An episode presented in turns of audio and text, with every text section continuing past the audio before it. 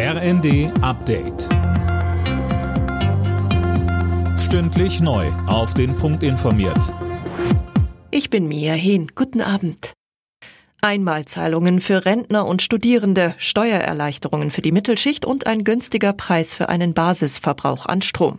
Das sind die Eckpunkte des neuen Entlastungspakets. Außerdem appelliert die Bundesregierung an die Arbeitgeber, auch ihren Teil dazu beizutragen, die Arbeitnehmer zu unterstützen. Bundeskanzler Scholz. Wenn Arbeitgeber ihren Beschäftigten wegen der gegenwärtigen Entwicklung zusätzlich zu den normalen Einkommen eine Zahlung leisten, um mit der Inflation und den gestiegenen Preisen umgehen zu können, dann soll sie bis zur Summe von 3000 Euro steuer- und abgabenfrei sein.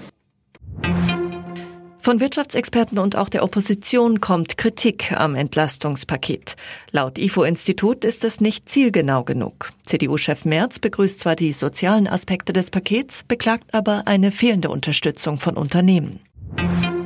Arbeitsminister Heil will den Fachkräftemangel in Deutschland mit mehr Zuwanderung bekämpfen. In der Bild am Sonntag hat er ein entsprechendes Programm angekündigt. Sönke Röhling, fast schon reflexartig warnen Kritiker vor einer weiteren Zuwanderung in die Sozialsysteme. Das will Heil aber ausschließen. Richtig, er plant ein Punktesystem und Bewerber müssen drei der folgenden vier Kriterien erfüllen. Sie müssen einen Ausbildungs- oder Studienabschluss haben, mindestens drei Jahre Berufserfahrung, sie müssen Deutsch können und maximal 35 Jahre alt sein. Wer drei Kriterien davon erfüllt, soll sich hier für bestimmte Zeit einen Job oder eine Ausbildung suchen dürfen, bekommt aber keine staatliche Hilfe in der Zeit. Für ihren Lebensunterhalt müssen die Menschen selbst aufkommen.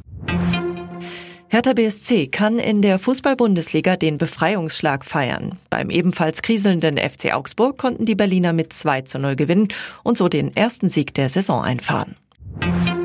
In der zweiten Runde des DFB-Pokals trifft Titelverteidiger RB Leipzig auf den HSV. Außerdem wurde unter anderem ein Nachbarschaftsduell zwischen Braunschweig und Wolfsburg ausgelost. Im bayerischen Derby empfängt Augsburg den FC Bayern. Ausgetragen werden die Partien Mitte Oktober. Alle Nachrichten auf rnd.de